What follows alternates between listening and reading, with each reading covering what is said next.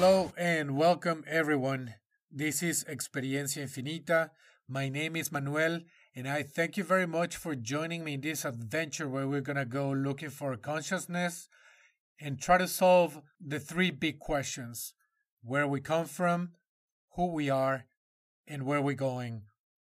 We're going to dive deep into science, energy, near death experience, consciousness, spirit realms. Wherever this road leads us, that's where we're going to go. In this first episode, I have the pleasure to talk with David Bettenhausen and Carla Bogny-Keith, who, through meditation, connected with beings of the spirit realm who show them their previous lives and how they are all intertwined. It's an extremely fascinating conversation we had. This time, we're going to talk about their book, The Gift of Past Lives. We're going to talk about reincarnation, past lives, meditation, messages from the other side. In the description below, you're going to be able to find a link to their website and where to buy their books. Our Facebook page, our email address where you can send all your questions and comments or suggestions, and our Patreon link where you can support this project. Thank you and see you at the end of the episode. Hello, how you doing guys? Can you hear me? Yes. We can hear you great. David Bettenhausen and Carla Bogny-Keith, thank you very much for being with us. It's a pleasure to have you. Excellent book, The Gift of Past Lives, with Mother Isabella, God, and Elizabeth. We'll figure out who those um, characters are. All right, and before we start, I want to recognize Carla to have the courage to share this present life in this book. It's amazing. I started reading the book. I expected to see uh, rainbows and unicorns, but then I started reading your life and I was like, oh my God. So it kind of brought it down to like a normal, you know, everyday person life. So thank you Yes. very much for having the courage to share with, that with all the people. Thank you for reading it. Okay, so one question, Dave. Why you? That's a good question. We sort of believe that it's because I was going through some rough times at that time when we started to meditate. And I didn't realize that Carla was really praying for me and I was praying for Carla at the same time. I've always had some sort of a feeling that God listened. Um, however, this experience changed everything for us. Uh, we started having lots of different experiences. It all started uh, really six years ago. We had um, just started electronic medical records in the office, and it was very strange. I'm a physician. Carla worked in my office as my office manager. We'd known each other for 16 years and been best friends. And the day she came up to me and said, I can't reach you. I can't talk to you. You're becoming grouchy and tired. And said, We've got to try something to snap you out of it. Carla had been reading that morning, hadn't you, Carla? Yeah, an unlikely publication, AARP, had an article about meditation and the benefits. And, you know, I'm rather open. I always have been. I had tried to meditate years ago, but, you know, I was raised in a religion that said if you meditated, you would conjure up terrible, evil things. So I stopped doing it. But then, you know, I was older, wiser, and I thought, you know, we should try it. If meditation can give us peace of mind, it can turn off the computers and the electronic media. If we can have some peace just to ourselves for once, we should try it. And Dave, normally I would describe him as a cross between um, Yogi Bear and um, Barney Rubble.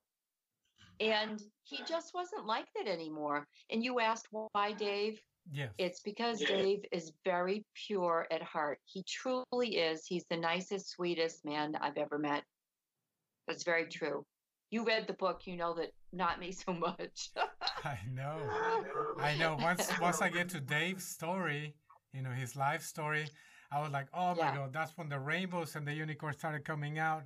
Oh yeah, yes, and he's so funny the way he tells it in the story. He really is funny.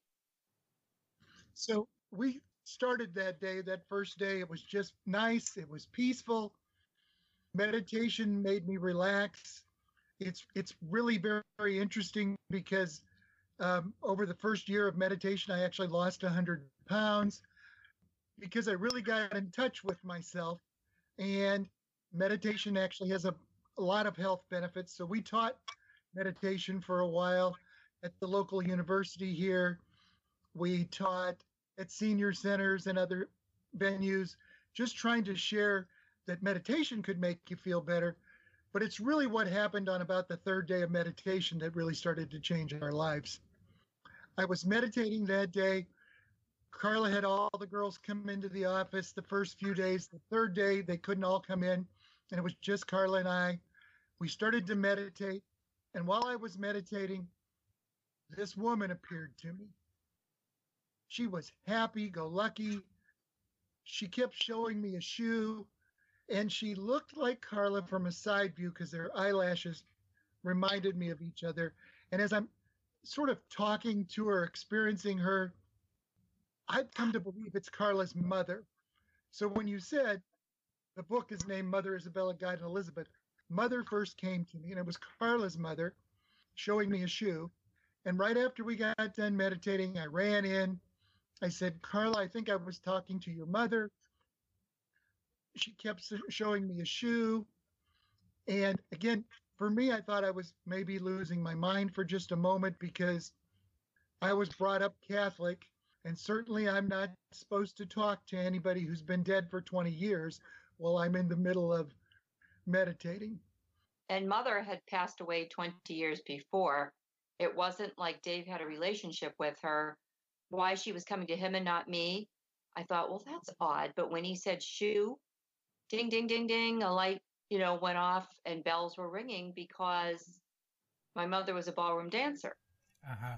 I wanted to ask you about that because she came to you, Dave. That makes me think that if she would have contacted you, Carla, we normally would have dismissed that as imagination, especially because you were meditating. So maybe as a memory or as imagination. So do you think that's why she contacted Dave? Dave has a fantastic gift. He can close his eyes and be in the, the spiritual realm in a couple of seconds it takes me 20 minutes to quiet my mind or before I go to sleep or as I'm waking up, that's when I meditate. I hear things in my left ear, not like Dave does. I feel mm. things, I see them, not like Dave does. So it would have taken my mother years to get through my thicket. So it was easier to go through Dave, who opened right up and he could hear everything and see her. Dave can smell and hear and feel. He can go right back to those lives like he's living it at this moment. I get bits and pieces. I get pictures, you know, visions, but not like Dave. So I'm sure that's why they went to Dave. Okay. So do you think if she would have contacted you, you probably would have dismissed that as, oh, I'm just you know having a memory or no because i was very open minded i believed that we could be reached. I, I had things happen over my lifetime just one really quick story and then i'll let dave continue.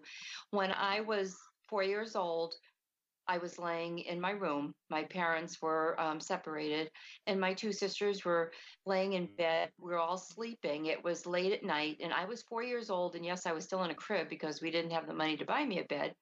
But I, you know, having a, a broken childhood, you you grow up with lots of you know issues and phobias and i never wanted to go to the bathroom by myself i always wanted someone to go with me and i laid in my bed and i kept calling um, Jessica, Paula, Jessica, Paula, one of my sisters to get up.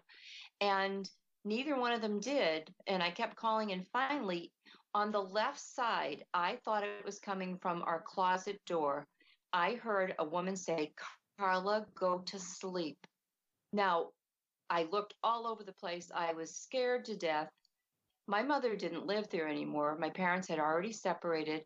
My two oldest sisters' room was down the hall, so I knew it wasn't them. Um, and my other two sisters were asleep.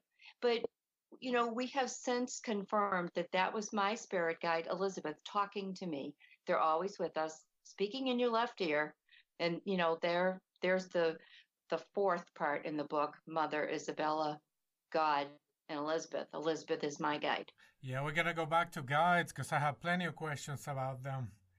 Talking about this experience. So we kept meditating because Carla and, and Paula, who's her sister, both worked in my office and they were both thrilled to death that their mother who had passed away was was trying to reach us and talk to us. So they wanted to know something every day. And every day I kept getting new and different bits of pieces of things. I would either see a, a Mayan temple, I saw hieroglyphics, I saw these stuffed squirrels in one vision, I saw a Civil War uh, scene once, and I didn't quite understand them until Isabella, my spirit guide, sort of introduced herself to me. And she said that she had been with me for 6,000 years since my first life. Now, it's interesting because she sort of reminds me of Carla. Carla's got an edge. She's sort of shakes me when I need to pay attention. And uh, Isabella's a little bit like that too. She's got a warm sense of humor, but she's also can be very direct. So when she started introducing herself to me and started to explain her parts of past lives, I was like, past lives? I haven't got over the fact that I'm Catholic and that people from the spiritual world are talking to me, let alone that there's past lives, reincarnation exists. But I kept going with it because every day was a new experience and we started taking notes on everything that we experienced. We started seeing colors and we real finally found out that they were angel colors. We started seeing all these scenes that were happening and then one day I had this memory where I was suddenly standing in an alley. And I looked across the this dark alley, and Carla is standing there. Now I say Carla because I knew it was Carla, but she was blonde, young. She still had steel blue eyes, but she was dressed like a flapper with the 1920s garb on. And suddenly there were two large, loud explosions, and lights flashed, and I felt myself get hit in the chest and I was thrown back on the ground. And I explained all this to Carla. And then we got more information, and I had found out that I had met Carla in a life in the 1920s, that I had met her at a wedding of a man named Angelo, that Angelo was a gangster of some kind in the 1920s, that we met at a speakeasy, first met at his wedding, then we met at a speakeasy. I got shot at that speakeasy.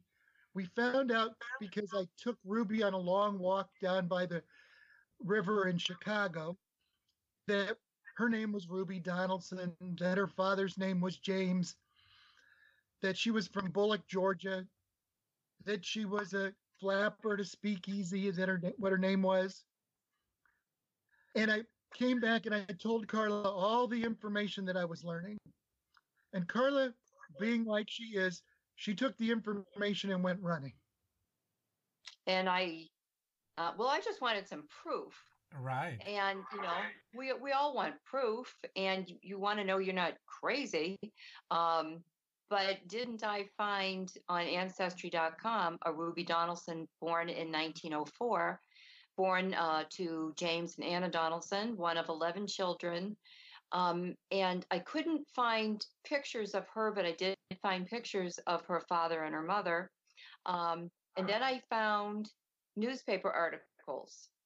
Um, one was about Angelo Genna, a gangster in 19 in the 1920s. He was um, in charge of the mob before, right before Al Capone, and he ran Little Italy. And he got married to a woman named Lucille Spingola and um, that was on January the 10th, 1925. And that's where JJ and Ruby met. Dave was JJ. Then I found another article um, that was a picture of their wedding cake. It was over 10 feet tall, and there were two women standing next to the cake in the um, article. It served over 3,000 people. Um, so I called Dave and I said, guess what? I found this and this and this and this. And, you know, that was, it's hard to find things to confirm on past lives uh, when, when it goes way back. But if you can find something close, um, you know, we have a life, um, our very last life where we were brother and sister. And I was six and um, Dave was four. And we fell to our deaths at ages six and four um, from a three story um, staircase in our home. And um, we know that they are buried in Chicago, um, but Isabella will not give us the last name because she said we are not to interfere with the family members' paths. Now, if they find our books on their own, um, that's that's good, but we're not to interfere. We have to let it take its natural course not to interfere with their path or their journey. And why is that? Uh, because it can because it's all about choice, and we do not want to. The same reason that um, Isabella and Elizabeth have told us that we are not to go. Um, if you go to a psychic or a medium to find out what you've done in your past life, that's one thing. But to find out about your future life, can alter what you do, can alter your choices. And also, the reason we talk to our spirit guides and not passed over um, souls is that they carry a negative karma with them and they have a tendency to tell you things that aren't necessarily true because they retain the same personalities up there while they're waiting to reincarnate. Some of them play tricks on you. Some of them, you know, just call your name just and unfortunately, a lot of people are raised in fear with religion and they believe this to be ghosts talking to them. They have fear because that's the way we were all raised. Right. So when it comes to future, we are not supposed to know what what comes, but but it is possible, right? There, has been people who have predicted or prophesized yes. what's going to happen. Yes. Correct. But often so, when that happens, like Nostradamus, uh-huh. Nostradamus did a lot of predicting, and in his future lives, um, he had to live through some of the uh, predictions that he made because he shouldn't have predicted those things. God doesn't do those things just for the heck of it. God does those things for a reason with a purpose, maybe to get rid of plague or bugs or, or you know, um, that sort of thing not just not just for the heck of it. So people react differently when they know ahead of time and everything's about choice. And if you have a reading today you can change your mind tomorrow. And that doesn't mean that reading is accurate. So why get it? Okay. So we are not supposed to access the future but we still have ways to do it. When it comes to the past why is that we don't carry or we don't have access or easy access to all the information about our previous lives? Do you think it will be an overwhelming amount of information that wouldn't let us work or absolutely manuel. The, the problem is you know i don't always remember what i had for breakfast yesterday. If you try to remember what we discovered because I found 42 lives for me and 34 for Carla. We've had 29 lives together. But if you try to learn all those details, it's not possible. Your, your brain becomes overwhelmed and can't differentiate between which is a memory, which is not a memory, and you start getting confused. So we have some protection there, that veil that's there. I'm going to explain something else that's kind of an interesting science truth. We we we store things in our subconscious now. We know that meditation, and we'll talk a little bit about past life regression later, both of those tap into your subconscious mind. In our subconscious mind, we share all of our experiences. So if you touch something that's hot, like the radiator, and it burns you, you don't try to touch the radiator again. It records that as a negative experience. Same thing works in past lives. It records that negative or positive experience in your subconscious So if you reach for something that's going to burn you, you reach back faster. If you experience something that was very negative to you in a past life, you're going to try to avoid it again so that you don't develop Hopefully. more karma. so it's literally your subconscious is recording all these positive and negative experiences. I almost forgot something that's kind of important to our story. Back when I was three years old, my father went to graduate school in Boston. Now, I grew up in Nebraska, so that's quite a ways across the country from Boston. And we traveled all the way to Boston, and that summer we went to a beach, which was the first time I ever saw an ocean. And I was running and screaming on the beach. And as I was screaming on the beach, this little girl jumped up, ran over, pushed me down, and sat on my chest. And she gave me a kiss on the forehead. Then she jumped up, said, Quit bothering my family. She put both of her hands on her hips, and she had on this little blue two piece bathing suit with little ruffles and a little pot belly hanging there. And I heard in the background, Carla, that's not how little ladies act. Now, why that's important is Carla will explain it. Well, Dave remembered that while he was meditating. He remembered that portion in this life. I didn't need to meditate to remember that. That was stuck in my mind, etched forever, because that particular day, um, you know, we were raised good Catholic family. My parents um, didn't they were trying not to get divorced. They separated, got back together, separated. In this particular moment in time, they were together. I was four years old. Um, they took that we didn't have a car, we were not well off. They took all five of us in two cabs to Revere Beach. And the day that Dave started to explain about this beach that he remembered, my sister and I immediately knew that it was Revere Beach because Revere Beach had an amusement park and the way he described it, it was so obvious.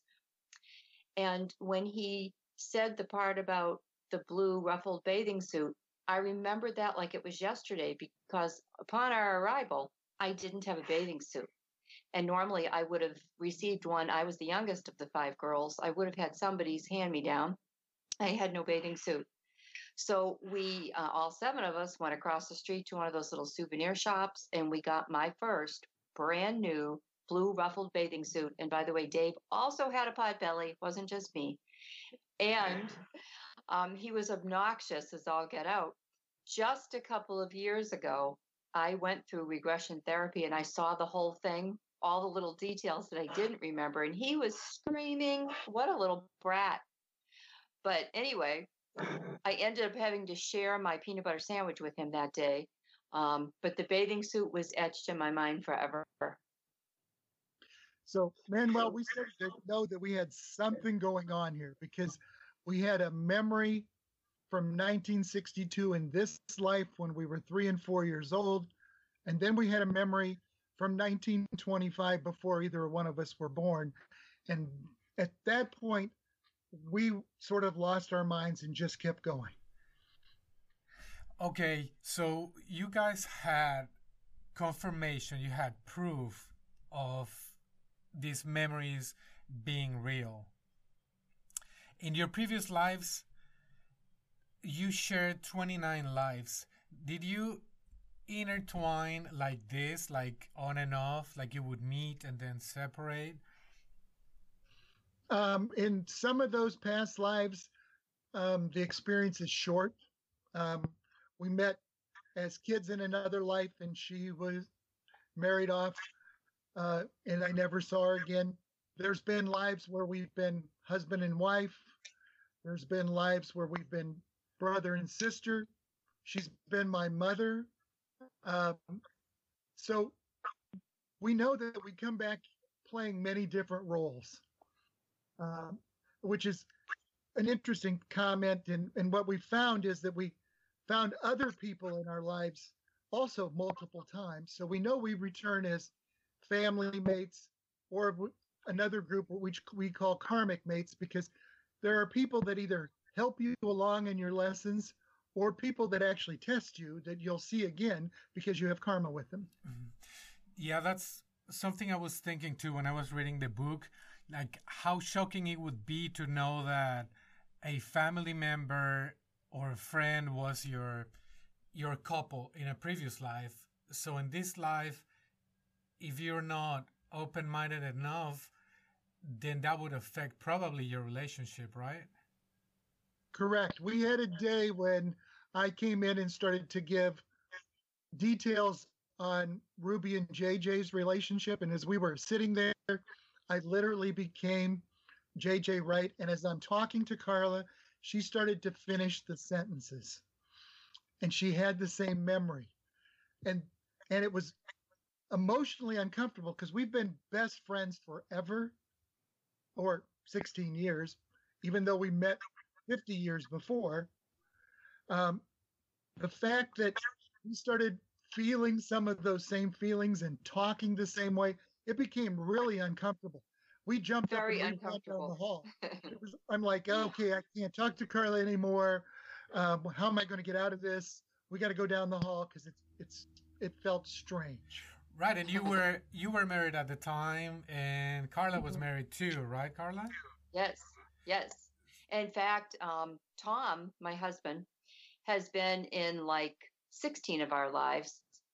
Um, I've I've been his mother a couple times. I've been married to him a couple of times. He's murdered me a couple of times, Oh, and I still married him in this life. Yes. um, yeah, we just keep changing the role until we get it right. We play different roles, and it did kind of make me uncomfortable in the beginning when I thought, oh, because Tom was actually Ruby's father two lives ago. So he was my father then. He's my husband now.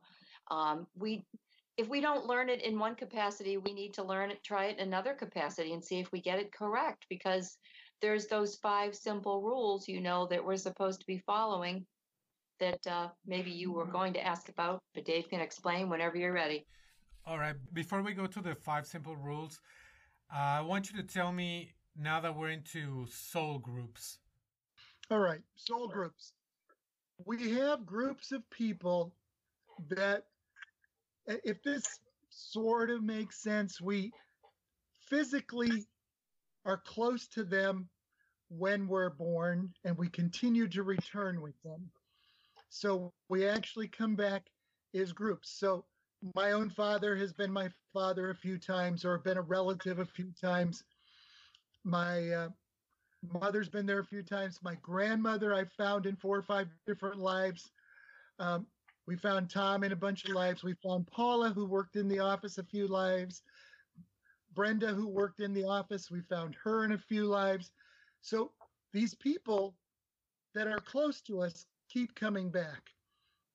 Um, we know that there are people who believe in reincarnation who think that maybe we choose some of our family that we keep coming back to but they're there to help us and or potentially there to test us um, so carla has a sister that's been a little bit difficult for us in a few past lives A lot. and she's still, still your sister Yeah. And Um, still difficult. it's still a little difficult. So those kind of things we still have to overcome because we need to learn those five simple rules. And the five simple rules literally are to live without conceit, um, live without jealousy, live Live without, without self, selfishness. be forgiving, and always love in every single choice you make. Because any choice that's not a loving choice is a choice that you make by that kind of intention forms some karma that you have to fix. So if you injure somebody or you hurt their feeling, there's a karma that's involved with that. And so you may have to come back in another life and fix it if you don't fix it in this one. Mhm. So as long as we learn to live by those five simple rules, then we pass the test. And what's next? Well, either I have to tell you, Manuel, we must be at least slow learners because it's taken 42 lives and we're still working on this. so the reality is there's lots of little mistakes that we need to learn. Sometimes we come back to help other people. So there may be a life Now, every time you come back to help somebody, you have a chance to develop some more karma. And conceit is so much present in everything. And if you look across history, because part of these are lessons from history, uh, there's a life where we're Vikings and we're fight, fighting against the Scottish, and then we're Scottish fighting against the English, and then we're English fighting the Scottish because we're literally fighting ourselves. So we have to learn both sides of a lot of the issues so that we learn compassion so that we're not judgmental anymore because we're not really allowed to judge other people. The only thing we can really control is how we respond to what happens to us in this life.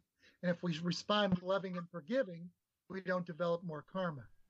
Okay, so karma, would you say, is to get to know both sides of the coin? Yes. Part of it's getting to know both sides of the coin. You have to understand both sides. Mm-hmm. Now, is there a minimum of lives or a maximum of lives? Because I think, uh, what's his name?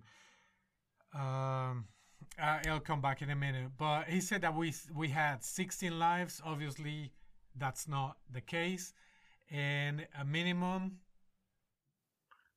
I don't think there's a minimum exactly.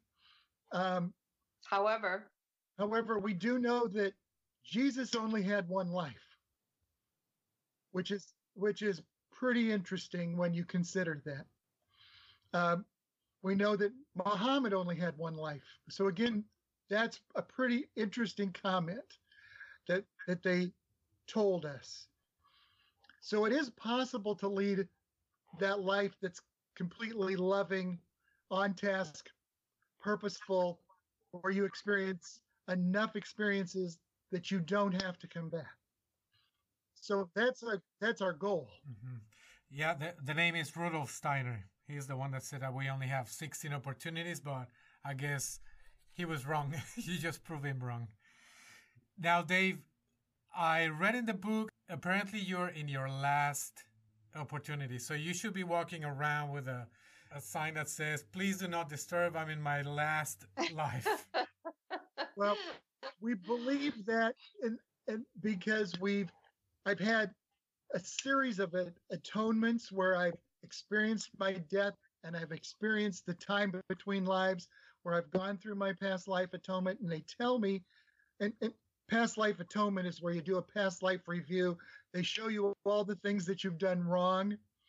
So I experienced an entire experience of that where I saw what I did wrong and I've tried to make as many good choices as I can in this life, not let people control me, make decisions that are loving.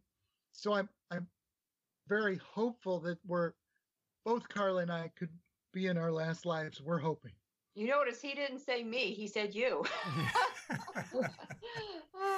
yeah, and one thing that uh, many people uh, don't consider is the transition between this life and the next life or the space between lives, uh, what we call death. When you've seen that transition, how does it look like? It's very interesting because since um, about 700 BC, I've been passed over by the same little girl who was involved in in one of my lives who was extremely forgiving. We found out that Shanta or Sheila, as we call her in a more English sounding name, that uh, she was very forgiving because she was in the Mayan life that we had. And in that life, she died a, a horrible death during a, a sacrifice type of experience that I won't tell too much in the because it's a horrible story in the book. Um, however, when I experienced that, it's usually at the moment of death. I actually she Shanta's hand, and she reaches down and takes mine. I suddenly travel through time, space, and eternity, and lights are flashing, and I'm actually falling two golden wings that flies me through at a time that I can't even explain, and it makes me want to cry because every time I've experienced it, it has been incredibly beautiful. then there's a small period of time when I'm extremely confused. I, I don't know because I, I can't experience things with the five senses because I'm I'm not in a physical form. And then suddenly I'm in a group or a large room. There are spiritual beings with bright light kind of shining eyes that are around me. It feels like I'm in a almost like I'm in a a little jury room or courtroom and they start to show me my past lives and mistakes that I've made and people that I've hurt. Um, I've been a warrior in many lives, so I've seen myself kill people again. And when I see them killed again, they show me the families that lost their husband crying because they didn't come back from war. So these experiences start to make you become very, very compassionate and you start to realize that every single thing you do affects other people. Right. Our intention is very powerful, even though we don't notice, they affect a great length. I wanted to know about the transition because at this moment, uh, people are experiencing uh, like um, let's say near death experiences, near death experiences, and also initiation rituals. People are using substances, and these substances recreate or give you an insight of what that transition could be like. And Carla, you you have a comment in the book about substances, and I'm not gonna give it away so people can go and read it in the book. But I wanted to know your opinion on the substances that expand our consciousness, like DMT, psilocybin. Some of the plants that they're using and etc. Yeah. Well, personally, I think that um, it, in order for one to make the best choices for themselves, you need to know yourself. How can you know yourself if you're altering your mind? It's not possible. And even with Dave, if he has a glass of wine, it's difficult for him to reach Isabella in the spiritual world. So when you alter yourself in any way, shape, or form, it's not being your best self. Now, do do I drink wine once in a while? Yes, to relax. But anything else, you know, where you're altering your mind like that on a regular basis, there's effects. Just like when you overeat, there's effects. You're supposed to take care of yourself. You're supposed to, you know, uh, we grew up thinking, you know, your body is your temple, and it's the only one you have here. So, in order for your mind to work correctly, you have to feed it correctly, just like giving your car the right gasoline. So, if you're not living in this world, how can you make the best choices? If you're living in a la la land or you're sending yourself off someplace else so you don't have to deal with your choices in your reality, then you're going to come back again. I mean, that's all there is to it. If you're allowing something like alcohol or drugs to own you, that's an issue. Nothing and nobody should own you. Mm-hmm. And what do you think about substances like ayahuasca? Again, I mean, I know people, some people do it for the right reasons. I just don't think it's necessary. If you meditate and you open yourself up, you religiously meditate, you will open up and you will be i mean that's almost like taking the easy way out because you want to get there but you don't want to do the work. You got to do the work. Meditate. Take the time because you'll feel better. You'll be more relaxed. The benefits of meditation dave explain some of the benefits of meditation well from a medical standpoint from a medical standpoint as a physician um, the studies show it actually lowers your blood pressure decreases anxiety lowers blood sugar, so it's great for hypertension, diabetes. It reduces cortisol, which is one of the reasons I was able to lose weight because if you and it de- decreases stress, which also increases cortisol, which makes you gain weight, which is part of the reason it helped me. It makes you perform better at work a lot of Fortune 500 companies are doing meditation classes for their employees now because it actually improves their output, makes them able to concentrate better. It's actually shown to decrease dementia in older patients. Um, so there's so many positive benefits to doing meditation without any drug assistance that I don't know why people don't all want to meditate. Um, and then if you get an experience like ours, it becomes even more beautiful um, because we've now experienced all these lives, all these lessons. And actually, in the book, after every life, we discuss some of the lessons we learned in that life because this is really the lesson is that if you make the right choices, you don't have to go through some of the suffering because some of the suffering is self induced in this world. And we're actually infinite beings that have the potential to return back to God. I see. Okay, if we go back to the people or the entities that you encounter when you passed over, you call them the uh, the council. Is that correct? Yes. Correct. Yes. Okay, and they're in charge of showing you previous lives. Correct. Mm-hmm. They show us previous lives, and they're the they're all souls who have completed their journey and have returned back to heaven or the spiritual. There's 12. 12 in the council? 12. Now, 12, that's a very significant number. And... It really is. And actually, um, we have a new book coming out in March. It's called The Manual. Actually touches on all of the 12s um, and how 12 is uh, an important and significant number to God and why.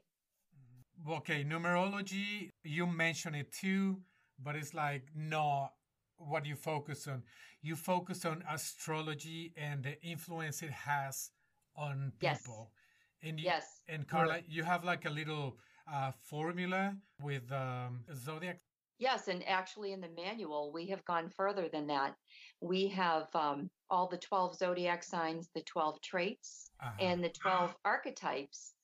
Um, so when God makes each one of us individually, all of those things are taken into consideration. Uh, like, for instance, when is your birthday, Manuel? Uh, March 26th. Oh, March 26th. So you're an Aries. And you have the same angel that we have. You have the yellow angel, which is Mariel. And those colors often that you see when you're meditating uh-huh. are the colors of your angel. God has carefully given us an angel to help us because in our previous lives, we um, showed signs of selfishness. So, my I'm an Aquarian. Dave's a Pisces. You're an Aries, and and our angels are sectioned with our, our astrological signs into threes. There's four sets of threes. So Aquarius, Pisces, and Aries all fall under the yellow angel of selfishness. That doesn't mean you're selfish now, but you have an angel to help you in case you um, start to show those tendencies. It means in a past life you were selfish, and it doesn't just mean with your things. It could have been you were selfish with your time. Um, and that's to help us work on it. Numerology, because our calendars have changed, it's not completely accurate. However, in numerology, your birthdays, God being 10, your birthdays, um, like for instance, mine is the 18th of February. So one and eight equals nine okay? You reduce down the number. Uh-huh. and anything that falls into the 369 category everything is heartfelt and you tend to do everything with your heart okay? Everything in the 157 in other words let's say your birthday is um, the 14th so 1 and 4 is a 5 so anything in the 157 you're a little bit more technical. And anything in the 248 which is you you tend to be a lot of black and white on some things and very businesslike, uh, kind of, you know, either or. Um, all of those go together, and that part of numerology is accurate. The other parts of numerology, trying to do your path and all of those things, they're they're all based on a calendar that we don't have anymore. So they're not terribly accurate. Okay, and that's really interesting. And that new book, you're going to explain all that. Yes.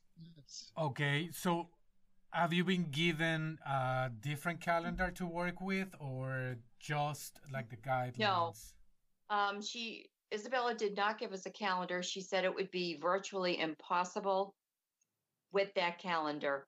Um, she did say though that uh, Dave helped me on this one. In, in the Bible, if it says that somebody is, you know, 120 years old, they're really not because the calendar is different. Um, I don't remember what the figure is. You actually multiply it times a certain number, and that will give you their actual accurate age. Close to divided by seven, but Yes. so Angels. Are angels the same as spirit guides? No. Um, No. Spirit guides have never been human. Angels have never been human. We do have guides that have been human, like like Shanta that Dave talked about. She actually had a life. Um, but our spirit guides have never been human, um, never will be. Their job is to learn human emotion, and they learn through us. So that was that's a good reason for us to behave and be our best self because our spirit guides are learning what it's like, and you don't certainly want to show them um, the the nasty side of you. You want to show them the loving side of you. Angels are direct extensions from God, as lo- as well as the spirit guides. The angels are given to us to help us and protect us. Um, and like we said, with you and Dave and I, we all have that yellow angel Mario, and sometimes you have other angels that jump in to assist you. Okay, so when we're praying or trying to contact that realm, who should Mhm. we go to? Talk to our spirit guides, talk to our angels, talk to God directly? Well, my personal thoughts on this, and this is what Isabella has shared with us I pray to thank only. I don't pray to ask for anything. If I ask for something, it's like I don't trust the process and I don't trust God. God has everything already lined up. For me to pray for something, it means I think that I know more than God. And I think that I, I need something right now where God knows exactly when and if I need that something. So I only think. But when you're talking, when you feel like you need help, you can ask your angel or you can ask Isabella. But when you're praying, it's to thank. We're looking at angels and all the positive side of creation. What about because this universe, as we understand, is there's duality in it, so there's got to be a counterpart. Have you ever gotten any information or any messages about that negative aspect, what we would call evil, darkness? yes, yes, we have. Um, first thing you need to know is some of this is a little biblical history, but there there really is no Satan. Man creates his own evil by making those conceited, selfish, and jealous decisions. Now, this seems like God left us on our own out here, but I got to kind of explain this. When the human form started to evolve well enough along that we could actually make conscious decisions not to hurt each other, it wasn't living on instinct, he placed a soul in each of us. And the role of that soul is to carry our karma, carry us life to life. But what really happens here is that we have to grow along this path where we grow. Now, the instinctual part is we know that we're being threatened by the outside world. So we have to have a protective mechanism, that fight or flight that exists. And fight or flight is really a part of our conceited self. So we're created in such a way that if if the lion runs at you, you will try to stop and fight the lion or run. If we're hungry, we will try to kill for food. Because without those instincts embedded in us, we would not be alive today. However, we're, we've evolved far enough now that we don't need to kill for food. We don't need to beat the neighbor down and make him feel bad. We don't need to steal and covet the neighbor's things because really, if we live this loving life, there's enough for all of us. Now, we have a lot of problems in the world. We have figured out how to dis- distribute all the the food that we have and those kind of things and we don't take very good care of this world so we're not making it sustainable which is a problem because we're leaving this world to ourselves. So we have to make some choices there on how to make the world sustainable how to make good loving choices how to get the food to people who are hungry. But we really do have enough on this world if we just cooperate. Mm-hmm. Now, uh, that brings to my mind when you remember these past lives, is there something from those lives that could help us that we that, that we still need to work on?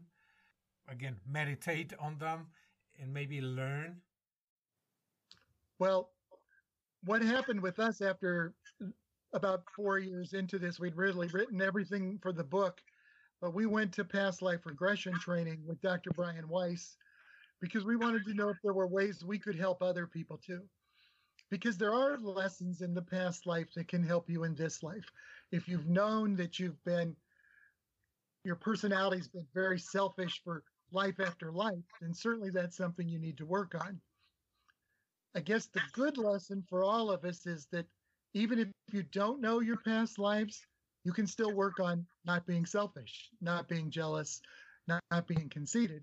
And, and you will know by your angel what your past mistakes were. So if you know when your when your birthday is, we have a chart in the book, the new one, the manual, and the chart actually shows um, your birthday with the angel, the color angel. So you know that's one of the things right away you'll know. And if you read your astrological sign, you know your tendencies and it's not to make us feel bad about ourselves because you know none of us are perfect we've all been sinners and continue to be but if you know that you have a tendency towards selfishness then don't be that way and if you're you know an aries and you know that you're stuck in your head a lot or um, you know whatever the tendencies are with an aries I don't want to name them. You'll feel bad. No, because it's not about that. It's to overcome them, right?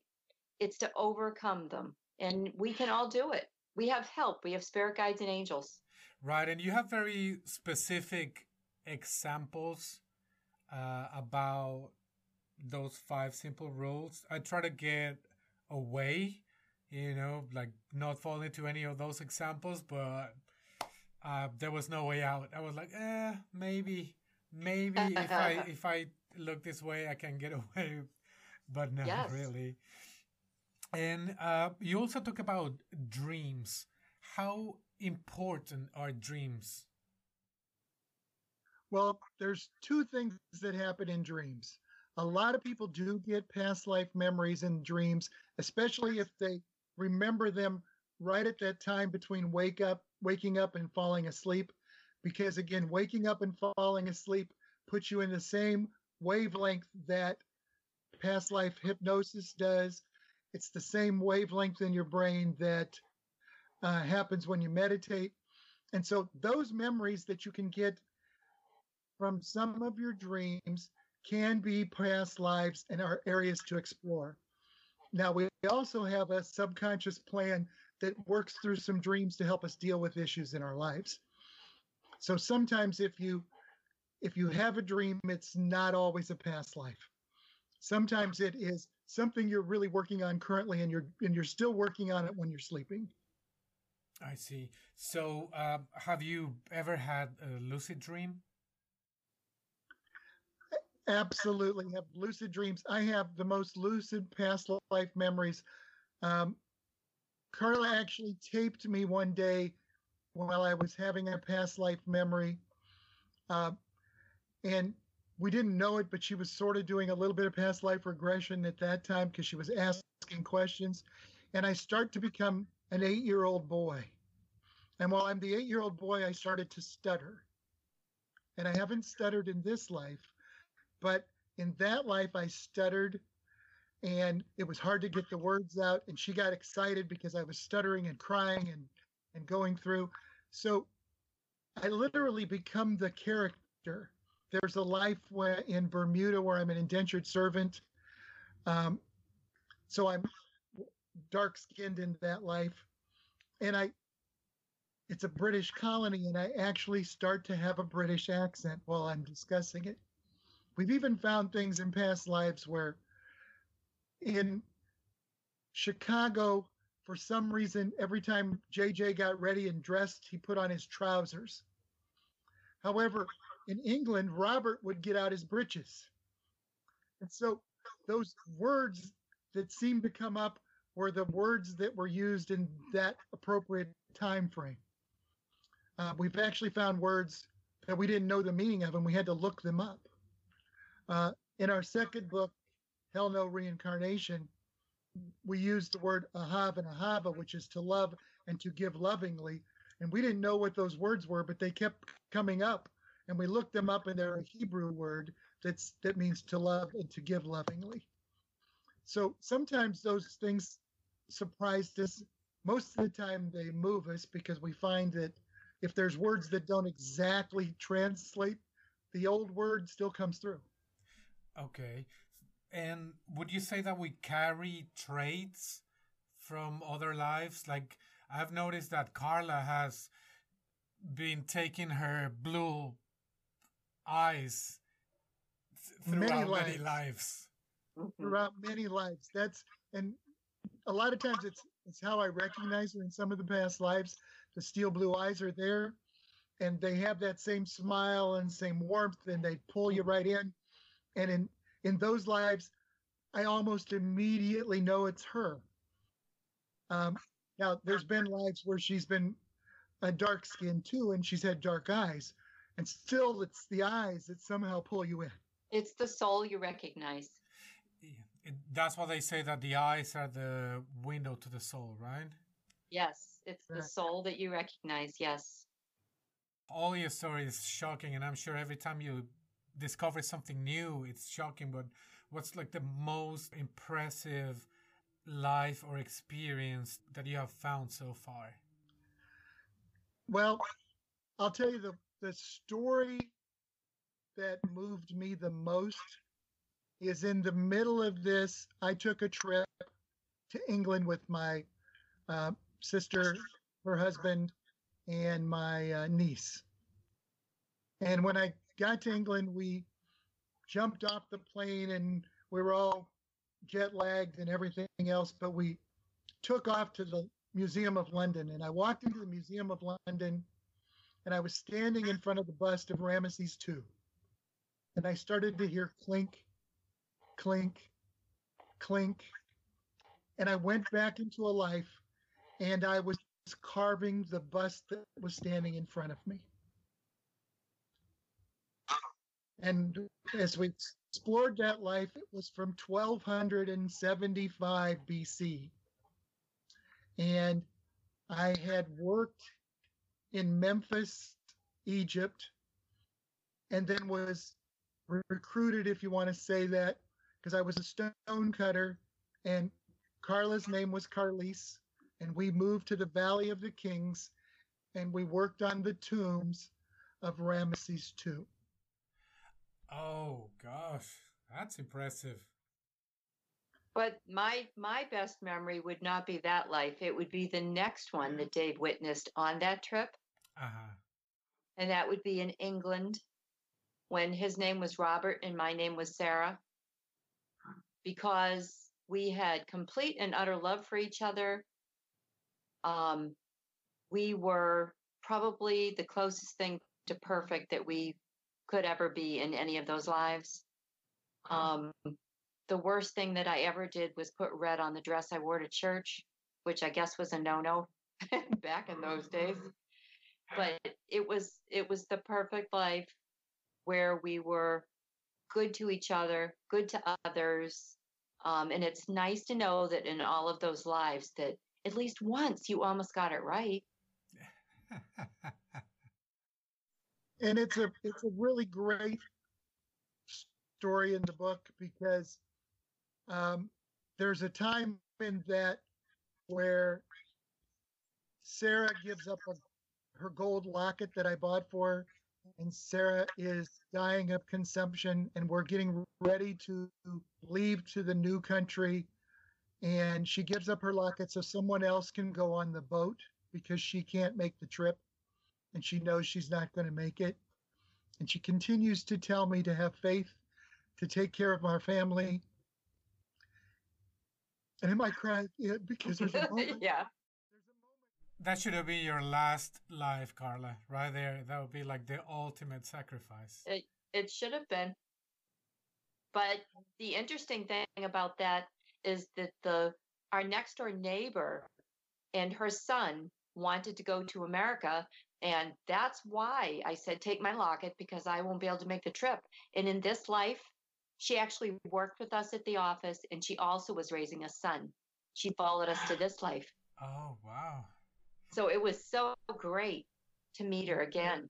I mean, once we're mature enough to access all this information, it will be incredible to recognize those people again. Yes. Yeah. And, and that is something we try to tell people too. You have to be a little careful with younger children. A lot of the memories, especially the first memories you get back, are, are frequently traumatic. So you don't want to have 12 year olds remember being shot in an alley because they're not mature enough to handle the the situation because it Yes, can be very Bad enough for us.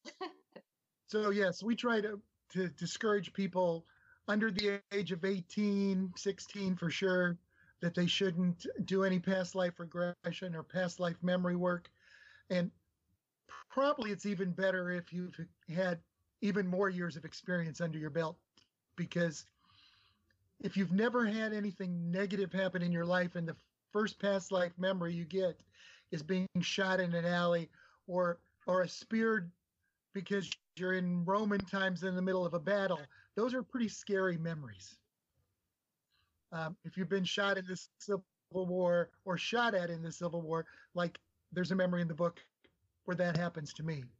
Those kind of experiences are not easy for people to cope with, let alone if they find out they've killed someone, or, if, especially if they've killed someone in a in a situation there's a life that Carla kills me. It's very early on. And it was it was very hard because in all these other lives, our experience has been good together. And then there's this life where, she kills me. Well, if you if that's the first memory you have, and maybe I wouldn't want to deal with Carla anymore. Right, that's what I was gonna say.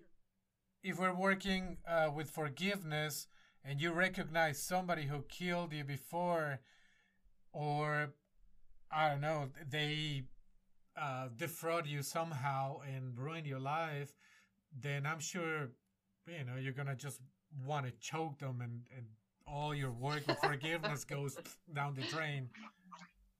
Yes, and you read in the book our next door neighbor has been in 21 of our lives. He recently moved, but even in this life, it was very difficult. He was a very difficult man to get along with, and we stared clear because we didn't want to create more karma with him. But he was in our very first life together and in 20 other lives. So we've had some definite karma with this man. Um, and, you know, you have to, if someone's really toxic to you, you shouldn't go out of your way to stay around them. You should forgive them, be kind, but, but don't stay in their life because you you have the potential to create more karma. That's what I was gonna ask. When do you uh, think or believe that we finally forgave someone? Somebody did something to me, and I say that I forgive them, but uh, you know, every time I think about that person, I still like you know my teeth get cringed together. Yeah. Well, there, there's an e- easy way to deal with that. Just think to yourself that I was probably just like him in another life. And can I judge myself for that? No, no more than you can judge him. And forgiveness is about forgiving yourself too. hmm and that includes the reaction that that they instill in you if you feel angry every time you see them they're actually controlling you you're letting them control you they're changing who you are you're not being your best self you're being angry, bitter, all of those emotions start to flood you. You can't possibly make a forgiving and loving choice. Yeah, that that makes a lot of sense. Uh, as we talk about people being mirrors for us to understand ourselves. Yes. Correct. So true. Very true.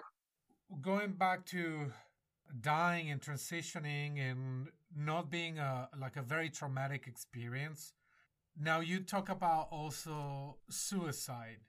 Now this could be a double-edged sword because if somebody's thinking about committing suicide and they find out that it's not as hard, you know, and there is no hell, you know, what would stop them? That's a great question. Here's the here's the problem. This is the same problem with killing someone else.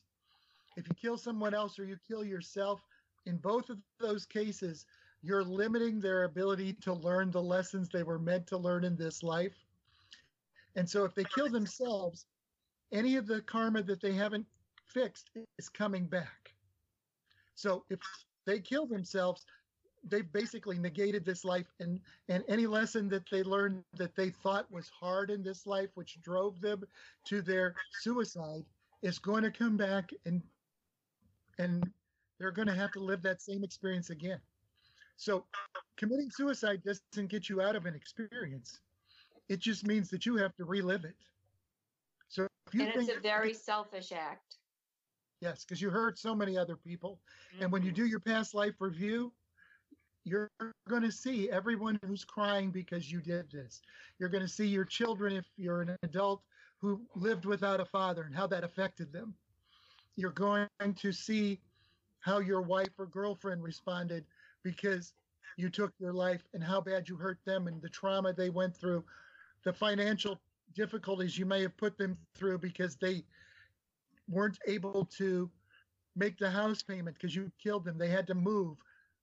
All of those things create just more karma for you and more experiences that you're going to have to go through when you come back. Okay. So it amplifies the things that you're going to have to deal with later on. Correct. And it could it could be reversed. Maybe the net, the life that you come back to, your spouse commits suicide, and you have to live through what they just did. Oh gosh, no, you don't want to do yes. that. Mm-mm. Yeah, so you have to kind of look at all sides of this. Um, I had the privilege to experience my father's atonement when he died in this life. And when I watched that, they were going back through some of his past lives. And in a past life, he was a slave trader where he split families apart and locked men into the hull of his boat and took them across the ocean and sold them. In, in the next life, after, well, one of the next lives after that, his, his wife died in a in childbirth, so he lost his wife just like he had split them. His daughter was abducted and and kidnapped, so he lost his daughter just like he had done to other people. And in the very next life, when he was my father, this present life, he spent the last 20 years of his life chained to a wheelchair because he got Parkinson's. So it may not be chained into a boat, you may not be the slave to a slave owner, but you may be a slave to your wheelchair. You may become an alcoholic and be a slave to alcohol. So you just have to consider that that karma is going to come somehow. And you're going to have to either overcome it in that life. So if you become an alcoholic, you may have to to beat the alcoholism in that life, or you're going to come back enslaved again in, in some way, shape, or form in the next life that you have to overcome. I see. I see. What about deja vu? Now that I have you here and I have limited time, I have to squeeze as much information as, as I can from you because you you're the guys that have direct access. I mean, I I don't have it yet, so I want to reach. Keep working on it. So yes.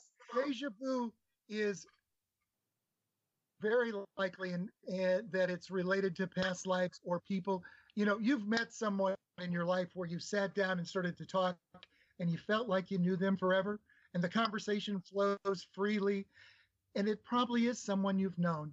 Or if you're in a situation where you think, uh, you know, sort of like watching the horror movie. I shouldn't open this door because I've been at this door before. And when you open the door, it's going to be something bad on the other side. That's because you've had that experience before. It's it's shared in your subconscious. It's that past life memory that's trying to either protect you or encourage you along. You know, you think this experience seems wonderful. I've got to keep going. Well, it's because it may have been wonderful in the past. Okay. Now, when you talk about subconscious, can we consider that as the Akashic records or the book of life that they talk about in the Bible, like some imprints of our actions? Yes. Yes. And that's exactly how we interpret it.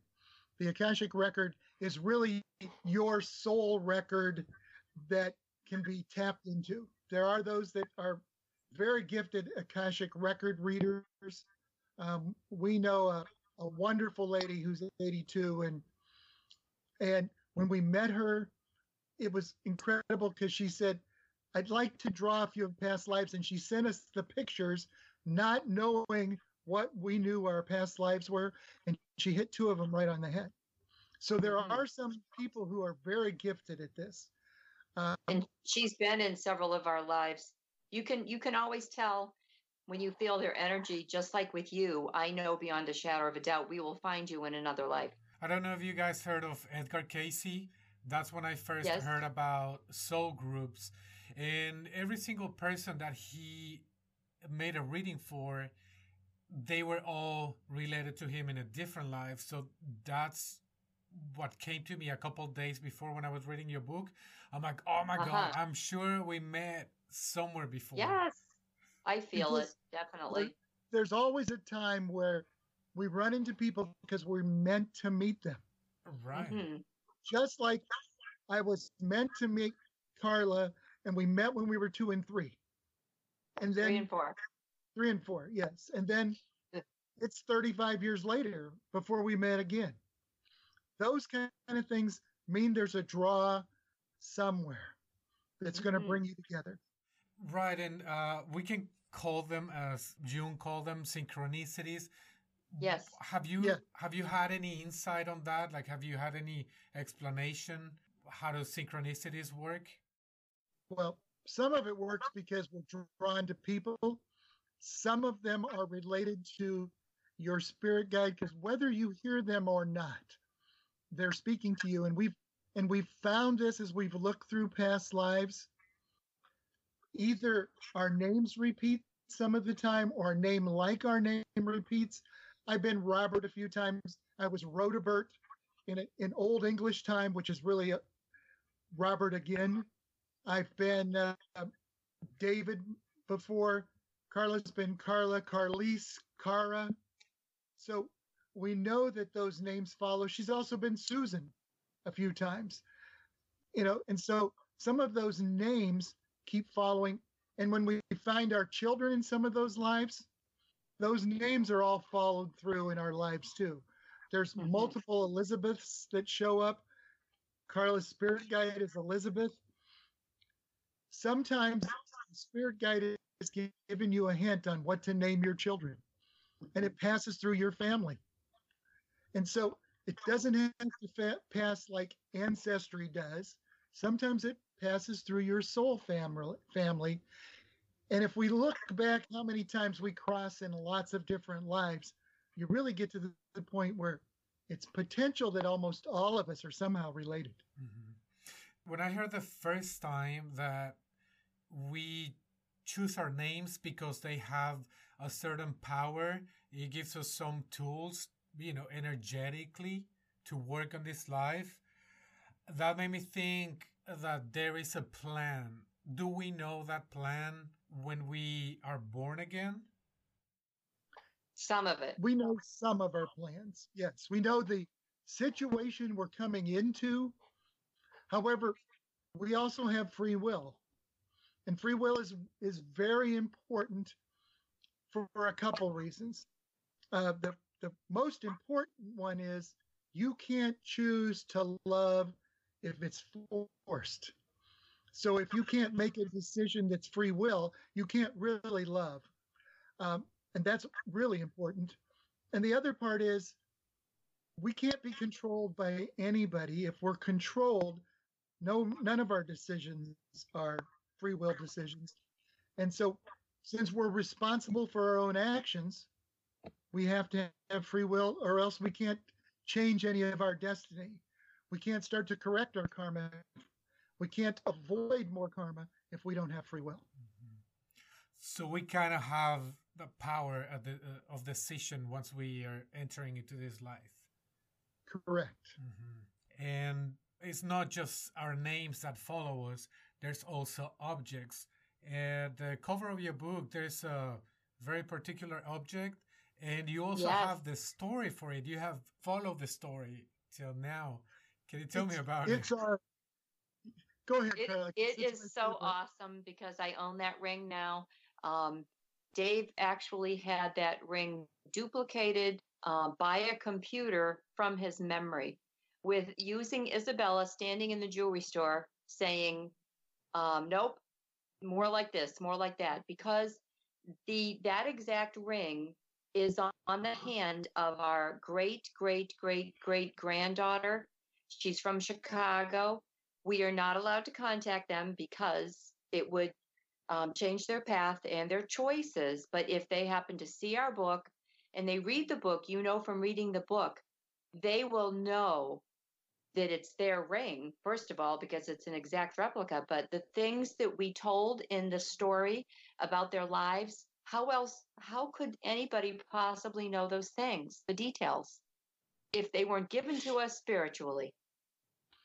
And so we're asking Manuel that the ring that's on the front cover is from a stone in Scotland from 900 or 896 AD.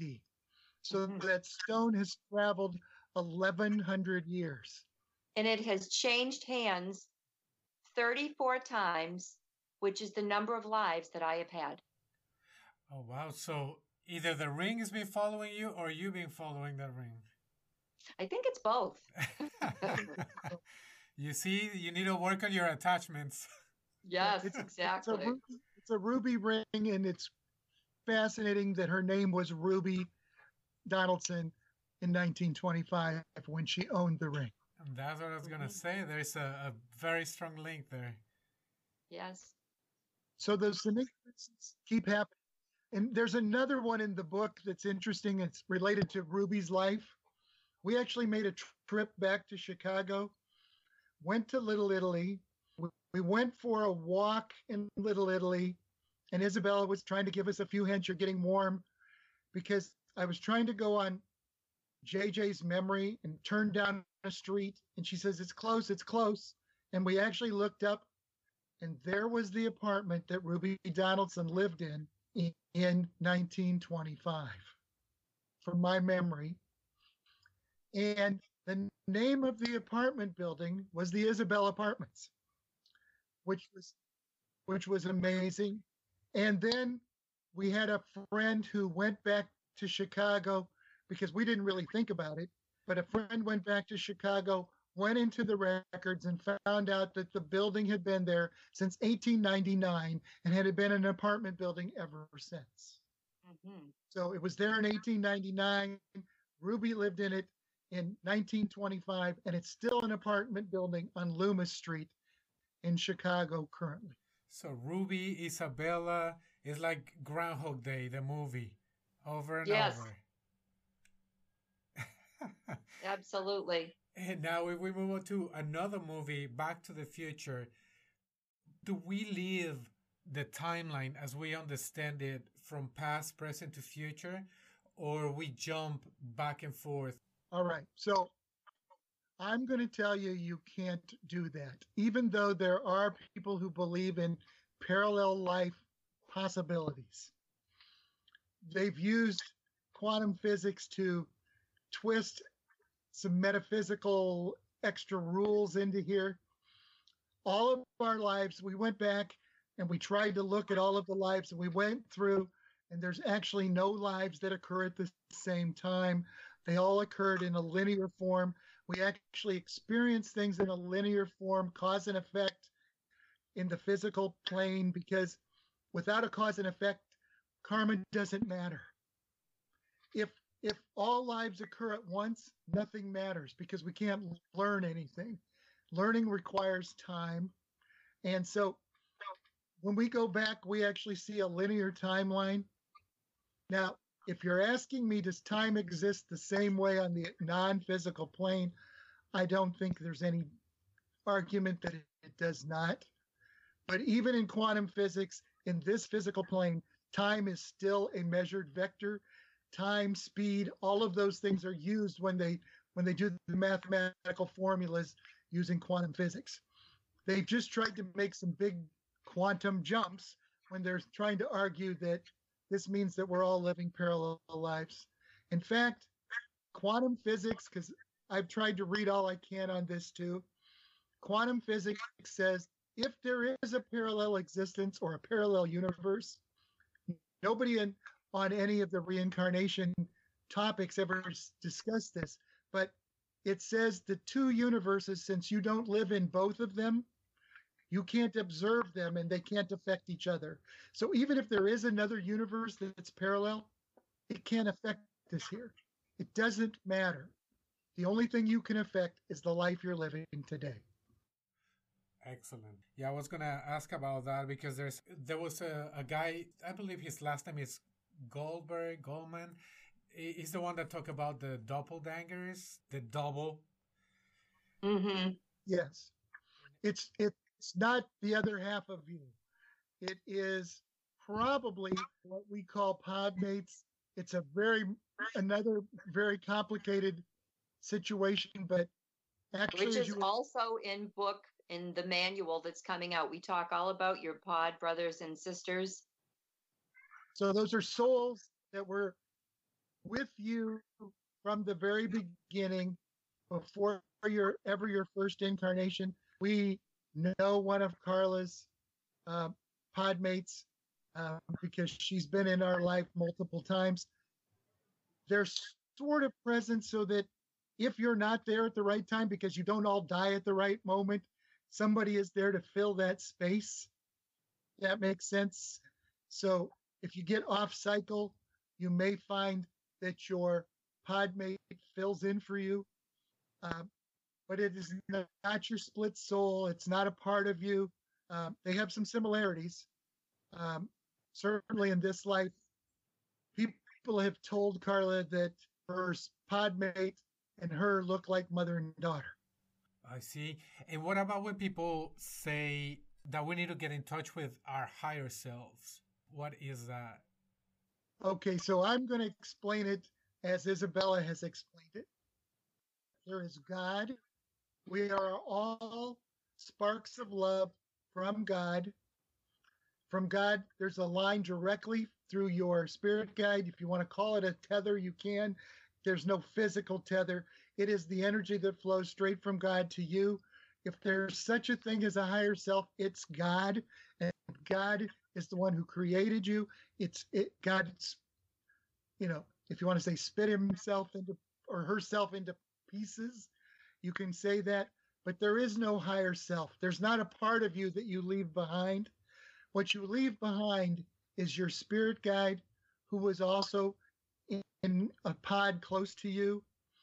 And so this spirit guide is your direct connection. So I think they are either experiencing their spirit guide who they're speaking to, or they're experiencing their direct connection to God. I see. Have you had any insight on life in different planets? Well, we haven't really discussed much about the, the reincarnation research yet.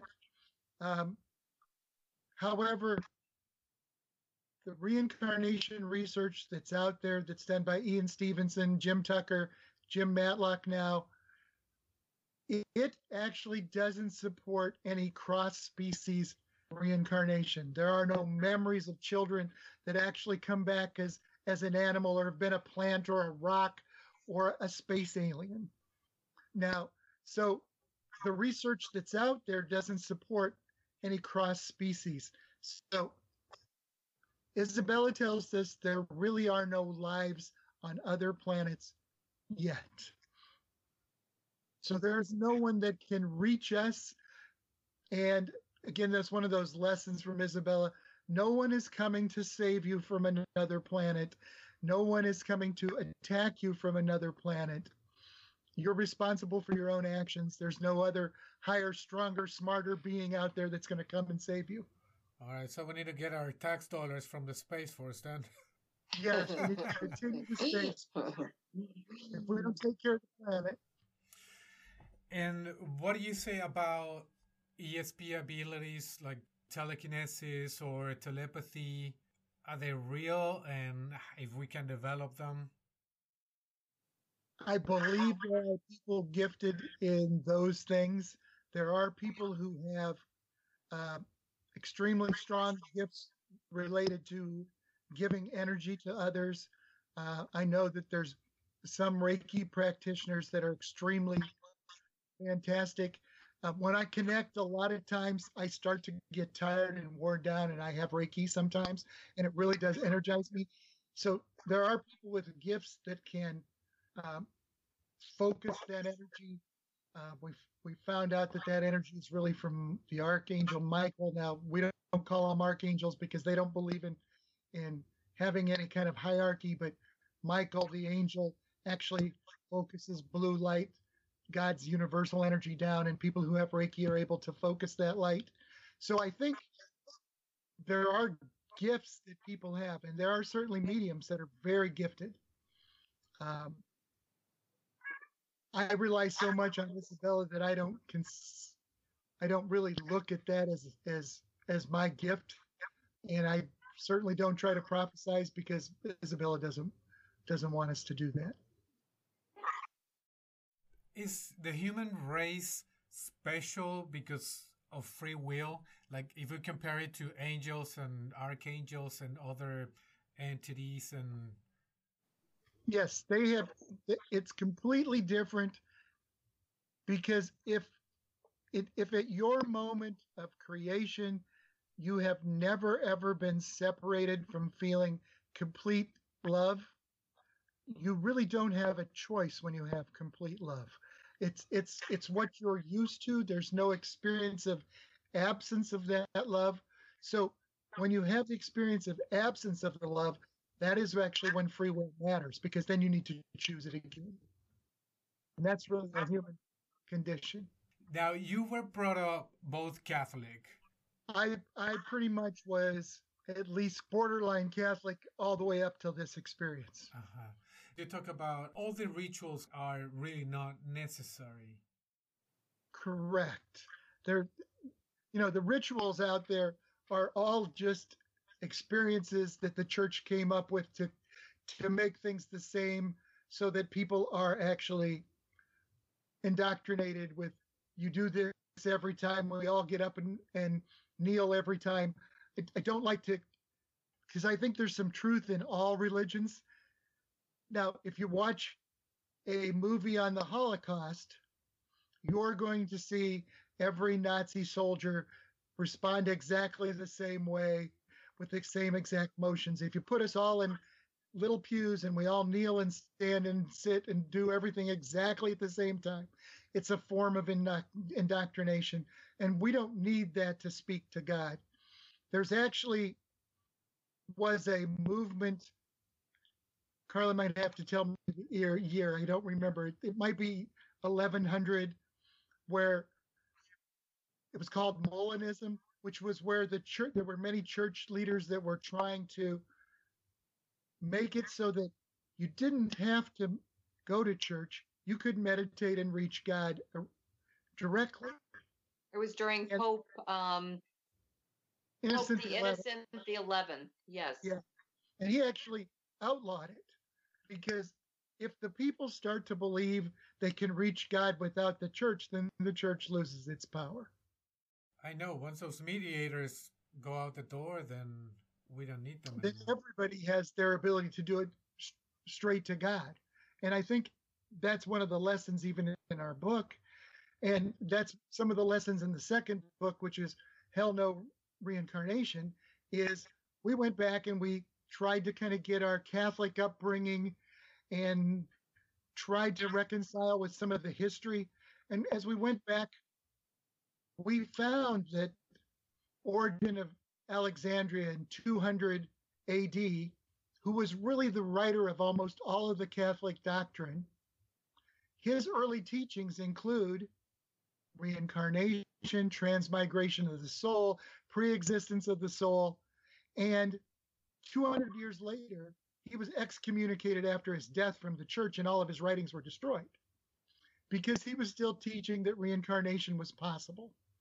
And if you look at even some biblical things, um, you find that in even as Jesus is talking, he says that his return will be within your lifetime. So you either have to believe that Jesus meant that he's going to return in the next 40, 50 years, or you have to believe that Jesus is going to return because we're going to return over and over and over again. Because if I return, it'll be in a lifetime of yours. So if you read some of those statements, you start to look at a little bit different picture. And we also look at the Bible from a version that's a great resource. There are certainly many lessons. If you look at the Old Testament, what is the Old Testament? The Hebrew or Jewish people screw up and God gives them another chance. They screw up again and God gives them another chance. He might even send angels down to help them and give them another chance. He destroys their enemies and gives them another chance. Or you can consider that a story that says, I love you, my children, and if you screw up, I'm going to give you another chance, which is what reincarnation is. And Kabbalist um, Jews still believe in reincarnation and still teach that. There are still Gnostic Christian groups that teach reincarnation. Certainly, it's visible in Hindu and many Eastern religions where they talk about reincarnation. Reincarnation has been present since in the history since the early 2700 BC when the pharaohs believed when they died they would return. In fact, some of the early Osiris myths are the pharaoh will die, you have to put them in a big tomb, you bury them with their slaves and their household, and you leave food there for their trip for three days because they're going to return in three days as a god. So those stories exist for all of the eternity of humankind. Yeah, also the Buddhists, that's how they choose their Dalai Lama, right? That's right, by reincarnation. And actually, the current Lama says that he's not going to reincarnate, which is an interesting fact just in general. And there's been also a lot of proof, especially with kids, and it's it's hard to deny those stories. Like you have you know little kids telling stories about being married, living in different parts of the world that they yes. never even heard of. There's a couple really great stories. Uh, there's a story about a young boy who believed he was a World War One pilot, and he knew the names of everybody on his plane. He knew the the mechanics' names. He knew the name of the plane. Things you can't coach a three-year-old on. There's a story in India where a young boy says, you know, where's my wife? She lives in a blue house in such and such a community, and the and her his family drove to the community, drove up and down the roads, found the blue house. He ran up to the house. He knocked on the door. When the woman answered, he said, hello, and, and he used her name. And then he said, there's money upstairs buried under the floorboard. And they ran up the steps and he turned right because he knew where the bedroom was. And he says, it's under that board. And they bar- opened the board and there was $4,000 buried under the board. You can't coach a three year old to have that memory. Those kind of, there are, I think it's 2,400 cases now of Ian Stevenson, Jim Matlock, and Jim Tucker across the world where they found those. And they're finding more every day. Right, right. Is that what encouraged you to share your experience, your your story? That's a big part of it, yes. You know, for me, there's this there's a part of it that is God is present in our in our experience. And there is almost no denying because I started to do the research and and then we found a past life where we could you know find the details. And there were details we didn't know. There were things we didn't couldn't possibly know. And places that existed that we didn't know existed. We found a past life. And as we're experiencing it isabella says well it's in Thrace. I didn't know what that was. We went back and we found Thrace. It was a it was a life 3400 years ago where bulgaria, bulgaria turkey and, and italy meet it was a place that no longer exists. Well if you have that experience you start to say we're infinite beings that that what we do matters because it depends on what's going to happen to us in our next life. And god exists and there's a potential that we can all come home. We have to share that with somebody.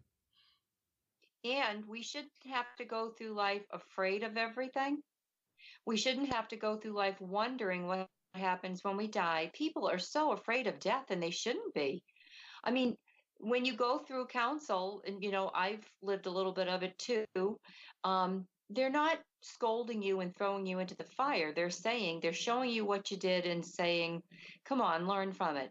You shouldn't have to be so afraid of, of, of dying, but you should know why you're here, the correct reasons for why you're here. It's not to gain money, it's not to gain notoriety, it's to be kind, it's the interactions with the other people.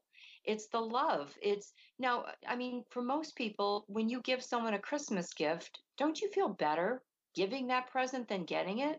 That's how it should be. I mean, presents aren't even necessary unless they're, you know, it's something personal, very personal, but it shouldn't have to be the biggest and the best. But to know the truth, I thank God every night that we now know the truth, that you don't, we don't have to wonder what's going to happen, what comes next, what happens when I die. We don't have to wonder. It's right there and it was all in front of us and it's so simple. And the next thing that's liberating is it's not too late to affect your karma now. You can over love can overcome the karma.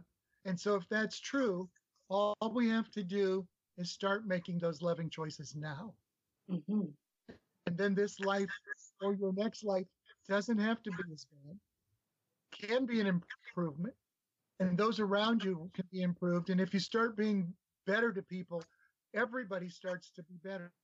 It's much like you said with the ripple effect earlier. The waves. down the street and you smile, and the next person smiles back, and they smile at somebody else, and the world starts to become a better place. Right. Completely agree with that. Let's talk about that quote you have about faith and deeds, I like that a lot. I'll try to get the quote correctly because it's actually a quote that's related to the Bible. And it's this will be paraphrased. It says, Remember, he's 61 years old. It's hard to yeah. remember everything. what good is it, my brothers and sisters, if someone claims to have faith but has no deeds? Can such a faith save them? In the same way, Faith by itself, if not accompanied by action, is dead. Some will say, You have faith and I have deeds. Show me your faith without deeds, and I will show you my faith by my deeds. And then Isabella suggested that we read that passage and take it to heart. And it's one of these experiences that we've had while writing the book to find those things that Isabella told us to look for it's also the experience of a lot of mystical people and throughout life. Um, we know that the churches start to push the idea of grace, that we're all saved by grace. But that's even in the Bible, and James says it's not just grace. You exist by grace alone, but you're saved by your actions. And that and that in itself is the definition of karma and God's love. Mm-hmm. That brings the balance of destiny and free will. Yes. It's the balance between the two. Excellent, excellent. Is there anything else you do you feel like people should know or you want to transmit to people? Well, um, you know, when I was growing up, I had religion forced down my throat. Uh-huh. So I, I almost could never tolerate it when somebody started to talk about, you know, pushing God down my throat. Mm-hmm. And honestly, now I feel like, in a way, that's kind of what we're doing. But it's because God is so darn nice. Mm-hmm. I mean, we've talked to him, her, because God does emulate female and masculine traits. It's both, just like we all have masculine and feminine traits. Our our spirit guides and angels are all masculine and feminine. How can you be a complete person without both sides? Yeah, I think it's embedded in our mind the way it we're wired. We put things yes. in boxes. So they create yes. their own god. They put it in this box and then they want to yes. sell it to you. That's what I feel the problem comes. But God's not jealous. God's not mean all of the things that we heard. Um, I mean, I just the other day, and this is the strangest thing where they come to you, but if you put yourself in a meditative state, I was at the hairdresser under the hair dryer, and um, God comes to me in a gold color. I see him like a burst of gold color. And I'm going to say he, he and she was there for almost a half an hour while I was under that dryer. And as soon as I came mm-hmm. home, I mean, I knew it was God. I could feel it. And I, I wanted to know the reason. So I said to Dave, you know, I appreciate it so much. But what was the message that I was supposed to receive? And Dave, do you remember what the message was? Um, no, you, uh, you should um, keep going because I don't remember this moment. Okay, the message was that I, I'm always joking around and I say, Oh, I hope I made it this time. I hope I graduate. And God said, through Isabella to Dave, stop saying that. That's judging myself. And I should be thinking positively. But don't you just appreciate that so much? Right. I mean, this great big God who takes time out from everybody and, and takes the time to remind me of that. I mean, I just think it's so very cool. It's awesome. And is it, you know, there's no time frame when it's it it's sort of an unwritten law that except for Muhammad after Jesus's time, they basically said God didn't speak to anybody. 2,000 years went by and God has never tried to reach another person. Yet, for the 4,000 years before Jesus's time, God is talking to people all of the time. And, and we really don't look and see what's out there because we really find Christian, Jewish, Muslim mystics that have been practicing for thousands of years. And they're all having experiences.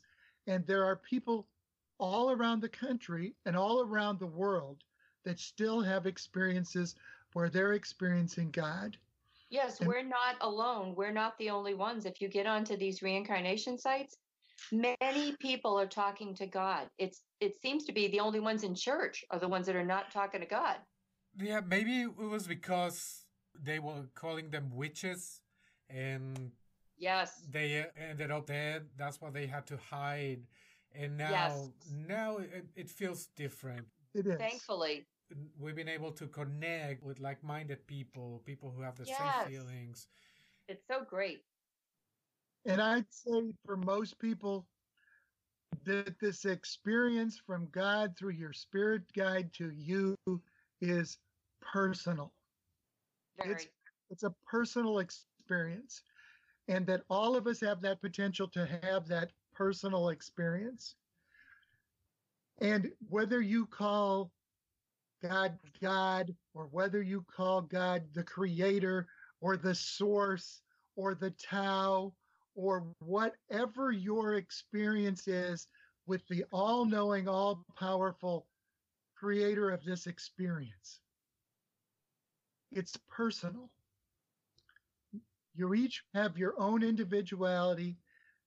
None of you are special, but everybody's special because you each have this personal experience. And that's one of those lessons and one of the lessons we keep trying to share for people is God has reached out to you specifically, created you specifically just as you are. You are absolutely fantastic as you are. You don't have to be somebody else, and somebody else who expects you to be somebody else is trying to change you and control you. You need to be the real you and love and make loving choices because that's the soul that God created is the real you. So let it out. Yeah. It's a beautiful thing. I know. Yeah, a lady I talked to, I interviewed her and she had a near death experience. When I asked her to compare the God that was presented to her in church and the God Yes. that she met during that experience, the only word that she could describe him with was unconditional. Yes. Yes. There's been a multiple times where Carla and I have broke down crying during this experience because each and every time there's been a direct connection to God, it's overwhelming. I'm Beautiful. crying under the hair dryer. That experience is something that we can't put into words. It's unbelievably warm, comforting, loving, accepting, all of those words that mean, I love you. And we're writing this book that we're currently working on the manual. And there's a moment when God says he can't wait till all of his children come home. Joyful Yep. hallelujah is what God Yep. says. So there's no way that that's not personal. Right, right. You also describe a lot when you have experiences or you see, let's say, other energies, you see eyes. And that reminds me a lot of Alex Grey. All the psychedelic artwork he's got is just eyes. And people who Yes. have who have these experiences, they all go with the eyes. mm-hmm. The eye seems to pull us in every time. This isn't the most amazing experience, but the first time I saw an angel eye, I almost was uncontrollable because I was actually the, about the only time during this experience that was really fearful because it felt immense. Bigger than life, bigger than I was, bigger than the world was, bigger than the universe. The eye of an angel will overwhelm you they try to tone that down so that you're not freaked out but this time it was so large that it like swallowed me and if you think of that and then imagine somehow god is larger than that Is that why the symbology of the all seeing eye everywhere? yes. i i believe so Angels are not really what we expect them to be. No, their personalities, like the spirit guides, unbelievable because you know when we write our books, we're inspired and we have help. And Estes, who is my angel, also called Metatron, has helped us to write the books along with Isabella and Elizabeth. And he, they are quite funny. Their personalities, some of the things they say and they come up with. I mean, you just, if people could just listen to their own, it's just so unreal but real. It's so loving and they're so funny. They have great personalities. Oh wow, that's so interesting. You've heard Metatron? Yeah. Yeah, the the Metatron's cube. Oh, yes. Well, Estes, you know, is the one that is the scribe for God. So is it any wonder that Estes would be the scribe for us?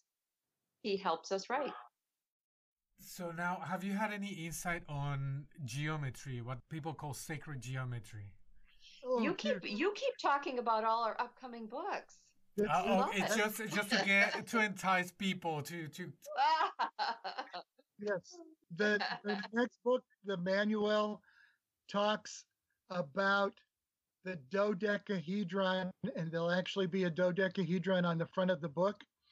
It is a 12 sided, each face is, is a pentagon. It's it was told that it was designed as our n- initial home because you can actually this strangely shaped three-dimensional structure will stack on itself and With have no absolutely no voids. Yes. So all of these stacked together is the initial structural uh, home of all the souls when they were created.